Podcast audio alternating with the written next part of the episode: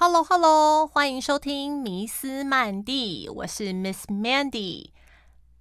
因为疫情期间呢，我们锁国了将近一年半，所以父母亲也辛苦了一年半，小孩子在家上网课哦。去年年底呢，我们学校的亲子幼幼班开始了，最年轻的小孩子是两岁。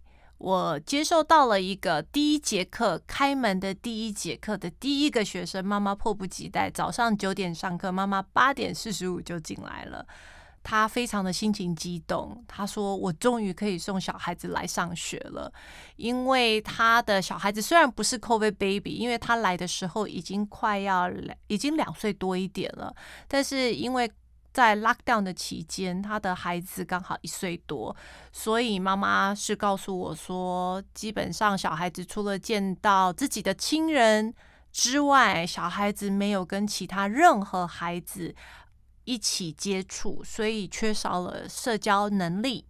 除此之外呢，因为爸爸妈妈都要在家上班，那对一个新生儿，当然能吃能睡。就是好事，能不吵他们就是好事。他们自己本身也不是很会教孩子，所以你可以看得出来，孩子当然除了有分离焦虑症之外，手眼协调的能力也十分的差。妈妈是十分的感谢，我们可以在可以接受这么小年纪的孩子学生第一时间开门，让他们进来报名哦。我们也发现。这样子的问题不止发生在两岁的孩子，五岁来试课的孩子，目前为止的程度是二零一九年二大概四岁孩子的程度。老师上课让他画一个圈，然后再用另外一支笔再去描绘刚刚画过那个圈，他们是做得到，但是需要花一倍的时间去做这件事情，因为他眼睛看到了，手想做，可是。输出的神经系统太慢，导致于他们很辛苦的去做，孩子就会有一个很大的挫折感。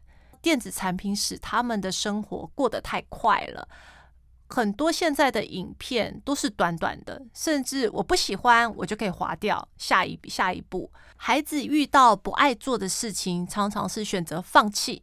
这两个案例都是在告诉各位，现在的孩子缺乏了手眼协调能力。那或许你会问，手眼协调能力为什么很重要？因为呢，眼睛是特别来接收讯息的。收到讯息了，我们要引导、控制双手来完成任务。就比如接球啦、写写书啦、写东西啦，这一些事实上都需要手眼协调。手眼协调的能力呢，是一个基础，影响孩子身心的一个基本的一个关键。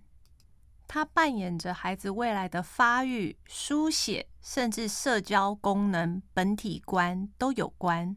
一岁半左右的孩子应该已经有办法拿起画笔涂鸦、画线条，或许不是最精准的，但是他有办法拿起画笔玩玩具啦。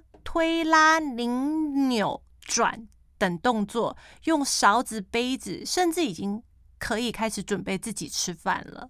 而且这个时候的孩子，应该已经看得出来他是左撇子或右撇子了。三到五岁的孩子进入了集体生活，有很多方面他更能自理，比如穿衣服、拉扣子、刷牙、绑鞋带，这些手指头要用的能力。应该要越来越好，甚至能掌握正确的握笔方向，然后在涂鸦的时候也能最精准，甚至可以在描的线里面。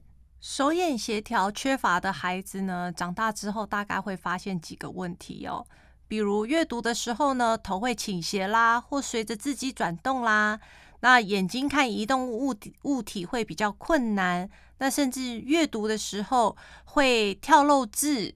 嗯，或者是直接跳行哦，然后不喜欢细节的动作，啊，不喜欢做太细的东西，那也就代表耐心可能会比较差，还有方向感的左右感，左右边会比较混淆。手部的刺激呢，可以刺激大脑里面的神经元，那神经元呢，大概嗯，青少年甚至有人说七岁之后就开始走下坡，就开始停止成长。所以我也很建议，开始发现这些问题的家长，及早的让孩子玩泥巴，做不同的事情，不要就只是在电子产品上面。科技真的帮了我们，但是也真的害了他们。目前为止，我知道的家长给我最大的反馈就是。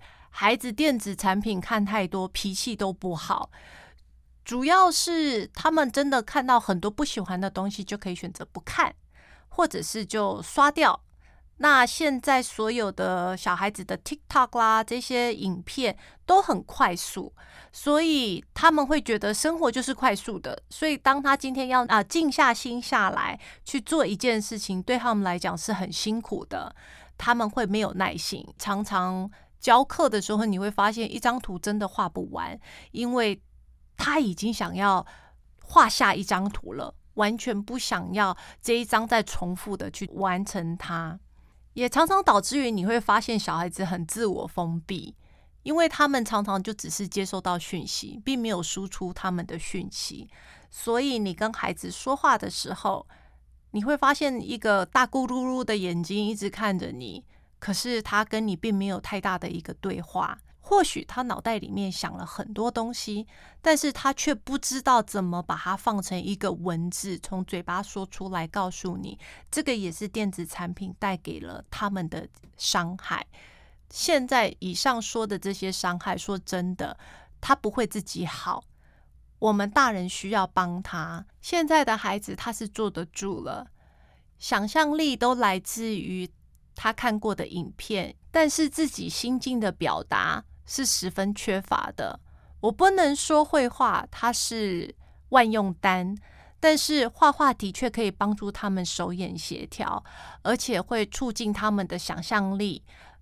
一个创意式的画法，应该是。问孩子的意见，为什么要这样子画？所有给孩子的问题都是开放性的问题，不会是你要不要、你喜不喜欢，这对孩子一点帮助都没有。就像他们看影片一样，我可以想看或不想看，没有，而是我会问你，你想看什么？看什么样的影片？你必须告诉我，才会有答案出来。有了这样子的过程，就开始培养手眼协调，因为我们必须学学着画，我们必须上颜色，我们必须用不同的媒材去完成这幅作品。同样的，我们训练到了耐心，完成了之后，要学生告诉我为什么今天画这幅作品，画这幅作品的背后意义是你想表达什么？小孩子必须从零。到没有到表达自己，这样才是正确训练孩子的方式。在绘画里面，孩子可以天马行空，没有所谓的对跟错。没有人会告诉孩子，天空一定是要蓝色的，水也一定是要蓝色的。今天马也可以是蓝色的，完全就只是把他心目中的画绘画把它画出来。重点。不是在于绘画本身，而是这一整个过程。当你今天问孩子今天为什么要画这幅画的时候，他应该要能完全的告诉你他的背后原因是什么。所以，一幅画、一个作品，甚至我们的亲子幼幼班。教的真的不是要如何画出一幅完美的画，而我们看重的是后面手眼协调、一个大脑输出，甚至怎么让你的神经元发展的更好，这才是我们的重点。大家有机会去接触不同的美术学校的时候，也可以用这个方式去找找看，是不是对你也有帮助？他们的做法是否也是跟我们一样来帮助孩子呢？还是只是为了画一幅美美的画？希望我们大家共勉之，为了我们下一代更好，大家一起加油努力。如果有什么建议，欢迎大家在下面留言哦。